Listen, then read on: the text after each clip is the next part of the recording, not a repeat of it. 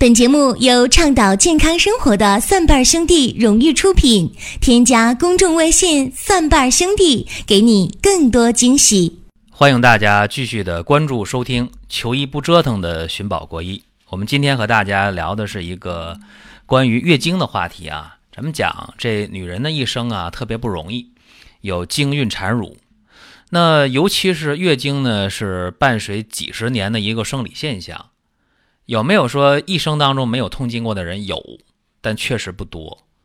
所以痛经呢是一个很麻烦的事儿啊，在治疗上也非常的讲究辨证论治啊。如果辨得不准的话，治痛经的效果特别差，甚至没有效果。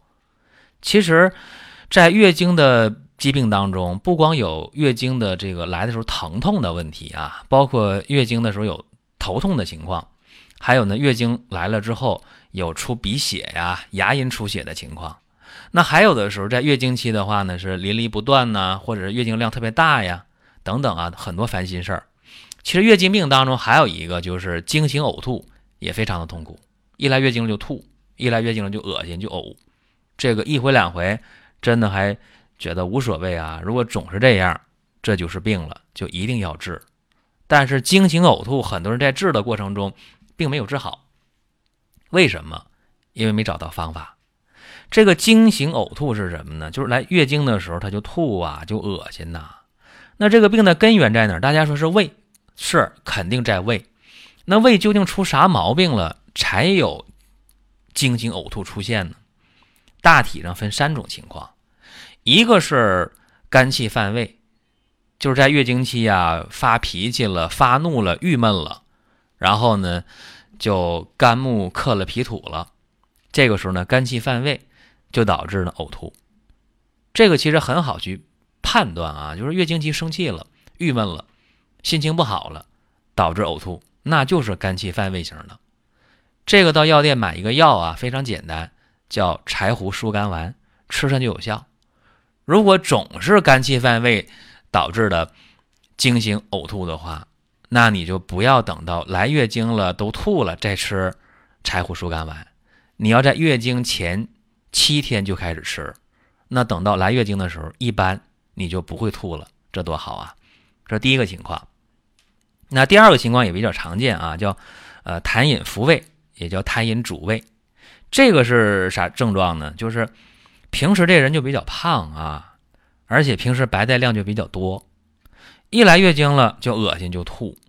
而且吐出来的这个东西呢，就比较粘稠啊。吐的东西有的时候不是说大家理解吐食物，不是就你吐那个口水啊，吐那都是特别黏的那种啊，并且呢，感觉到这个胸闷气短，一伸舌头又白又腻，一摸脉啊，像按的琴弦是弦脉，而且有滑弦滑的脉象，这个就是痰饮伏胃或者叫痰饮阻胃的情况。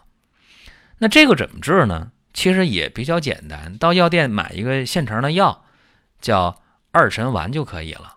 哎，用上就有效啊。但平时要注意什么呢？就是适当的减肥，这个也特别的关键啊。这是第二个情况。第三个情况是什么呢？就是脾胃虚弱。这个脾胃虚弱呀，其实也很好去给大家讲，就是从小这个人脾胃就不好，吃啥也不香啊，吃完了也不消化，甚至到饭点不知道饿。脾胃比较弱，这样的女性一般成年之后呢，长得比较瘦弱，呃，面色比较黄，或者是贫血，或者低血压，往往是这样的。对吃饭呢没啥概念啊，吃了也呃不舒服啊，不吃呢也不太想，就这种情况。那脾胃虚弱造成的经行呕吐，在治疗的时候，其实也可以买一个中成药啊，叫香砂养胃丸。但是有的时候呢，还得具体分一下。就脾胃虚弱人，有人呢是胃寒，就特别怕凉，吃一点凉东西，冷饮呐、水果啊，哎，稍微凉一点，或者来一个来点这个冷空气，一吹空调或者一推门出有冷风来了，不行，胃疼啊，然后就吐啊，这个情况要泡几片干姜，然后呢。再送服香砂养胃丸，效果会更好。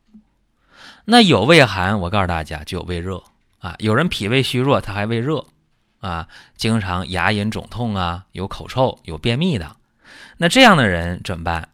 到药店买竹茹，用三到五克竹茹泡水喝，送服香砂养胃丸，效果也会非常好。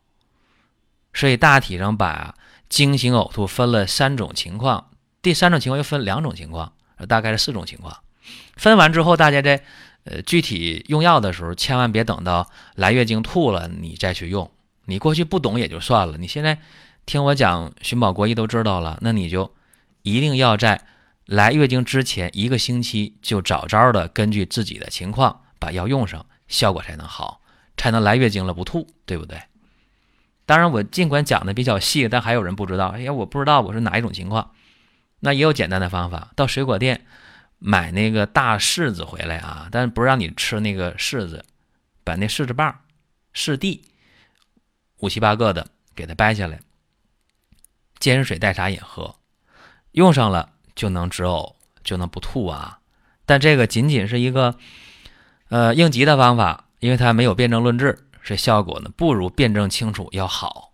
当然，这也是为什么给大家讲寻宝国医这个节目的原因呢，就是让大家得知道，我求医不折腾啊，我求医问药的时候有了具体的方法了，我就不遭罪。哎，就这么简单。